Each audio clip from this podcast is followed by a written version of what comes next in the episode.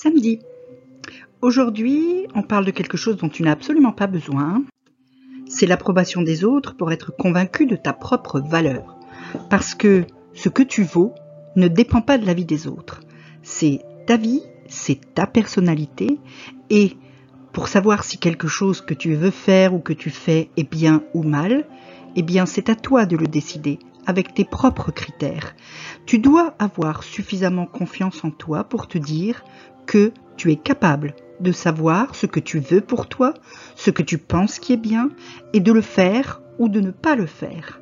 C'est ta vie, tu choisis, et les autres font avec.